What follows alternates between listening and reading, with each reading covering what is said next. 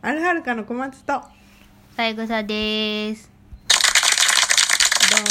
も皆さんいかがお過ごしでしょうか？元気です。今日はですねあの私がちょっとあえてプライベートトークをしようかと思いまして今回 このラジオを開催しております開催。プライベートトーク。うん今までのはじゃあプライベートじゃなかったのね。今まであんまりちょっとこうバンド関係の人には、まあ、あえてちょっと話をしてこなかったようなことを話してみようかなと思います。それは私が看護師になって初めて切り開いた世界について切り開いた世界。切り開いたんだね。そう何かを。世界について話してみようかなって思ってます。はい。そうだね。そこはあんまり別に。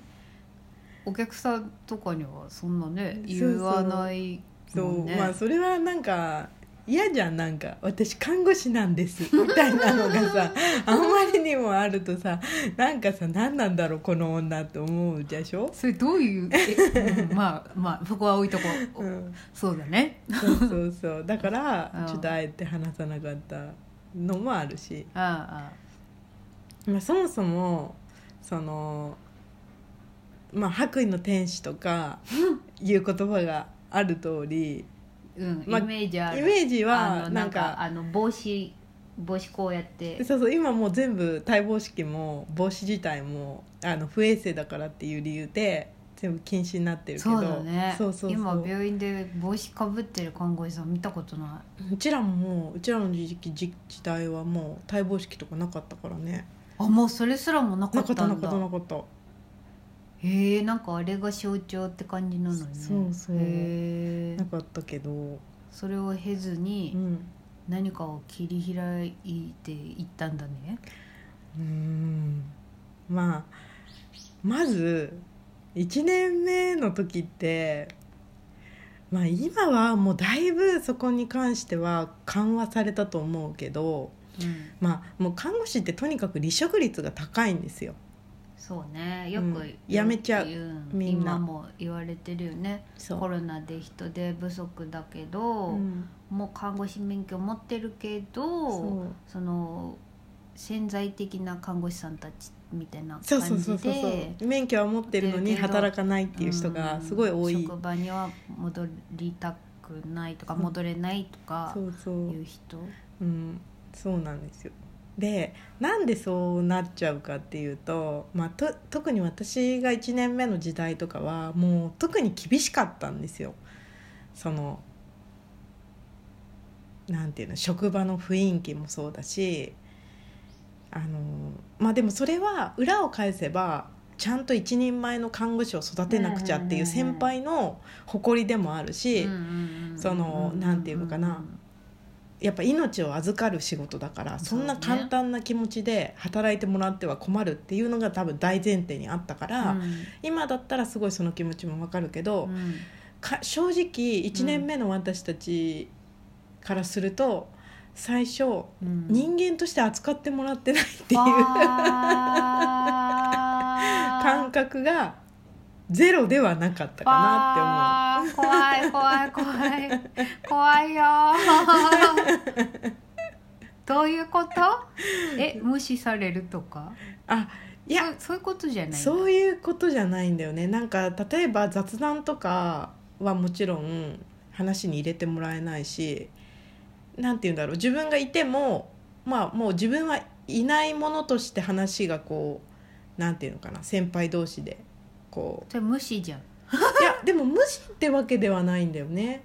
たまに話売ってくれる時もあったから。いな逆にいなきゃいけないんだそこには。そのような状態でも。そうそうそうそう普通にただただそこにいるっていう。つら。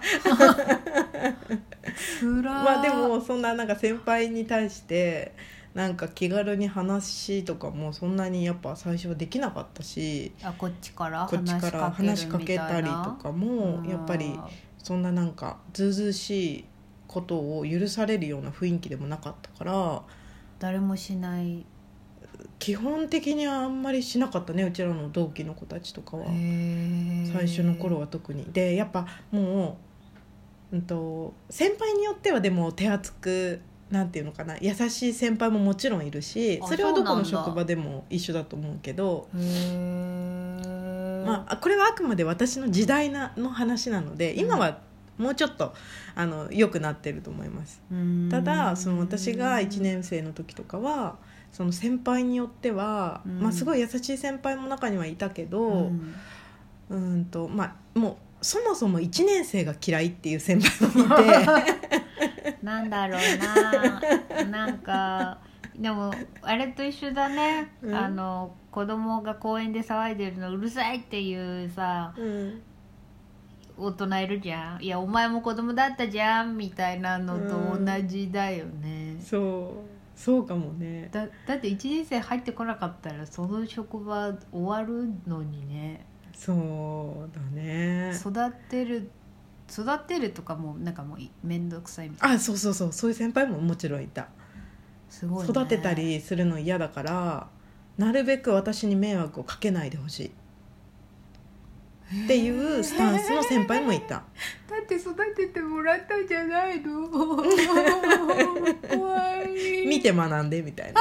背中で思いろ職人の世界。医療なのに。技術がちゃんとあるのに。でミスミスりそうになるとめっちゃ怒られるみたいな。っ教えてないのに。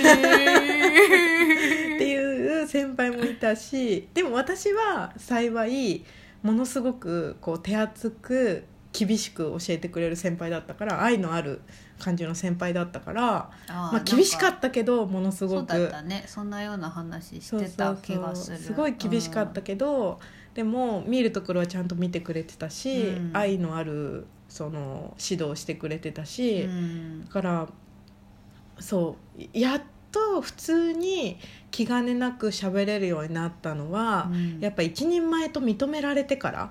だから3年目とかぐらいになってやっとこう世間話とかえ何？鬼滅の刃の鬼殺隊鬼殺隊鬼殺隊みたいな制度なの？そういやなんかね 炭うんとね言われ違うんだよ。その炭治郎の扱いじゃんそうしろって言われてるわけじゃないんだけどなんかそういう雰囲気がなんとなくある。もうそういうもんなんだ。そうそうそうそうそう代々。そうそうそう。え特にその大きな大学病院だったし歴史もあるし、うん。まあいま未だにちょっと古いけどうちがその1年生の時とかはうん。教授会心みたいなのもあるぐらい白い巨頭そうみだたいな。で派閥もあるような白い巨頭ってあのーなんか、あんまり嘘であんまりそんなにじゃあ遠からず。そうそう左遷とかもあったし。そうだからもう本当に古いそのしきたりみたいなものがなんとなく根付いててでやっぱ厳しい中でそこを這い上がっていくみたいな風潮がどうしてもあったんじゃないかなって思うような職場だった。え それ一人前に認められるのはなんなんか儀式があんの？えっとそれも別に決まってるわけじゃないけどうちがなんとなく感じたのは一通りの仕事を誰のこうあれも受けずにちゃんと自分で判断してそうそうそうそう。自分で判断をして自分で考えて自分で動ける。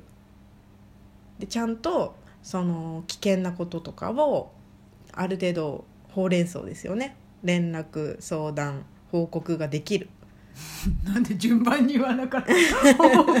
ほうれん草でしょ？報告連絡うんいいよいいよ続けて、うん。そうそう。っていうのがうんやっとこうなんて言うんだろうそういう雰囲気になじませてもらえるなんか一歩みたいなそれは、うん。たった一人の先輩がこいつはもう一人前だなって認めたら、うん。なんか自然にで伝播していくものなのか大体なんかこう過半数の先輩がこの子はもう大丈夫ってなったら一人前みたいな。どっちなの？ああでもやっぱみんなかな？過半数の先輩。みんなそうそうそうこの子に任せてももう大丈夫かなっていうのが。それはでも無無言のその先輩同士の中での、うん。まあ、し自分たちは知らぬところで、えっとね評価はされてるの常に。そのうちらがいないところでこの子はここまでできてるとか。それは何？聞かされんの？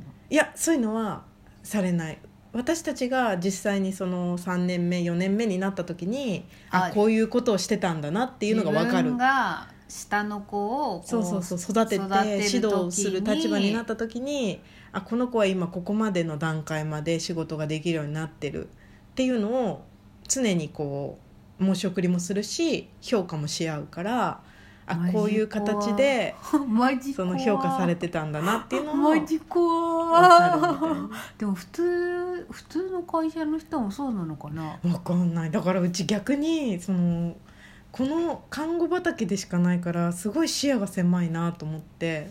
私もバイトしかしたことないからそんなせんあうん背中で覚えるみたいな人いなかったけどなんか急に意地悪されたりとかもあったけどなんか。でもその意地悪も意地悪もしてくるの？いや。あもう終わっちゃう。あおっちゃん何その気になる続き。意地悪するの？あんなに看護師さんってみんな優しいのに私歯全部親知らず抜いた時の看護師さんみんな優しかったいやよ優しいよ。患者さんには。患者さんには。怖い。終わっちゃうよ奈々ちゃんも。今日のじゃあ方今日の放送はここあまでです。続きはまた次回。ではアルファル会のふみちゃんと。小松でした。またねまたね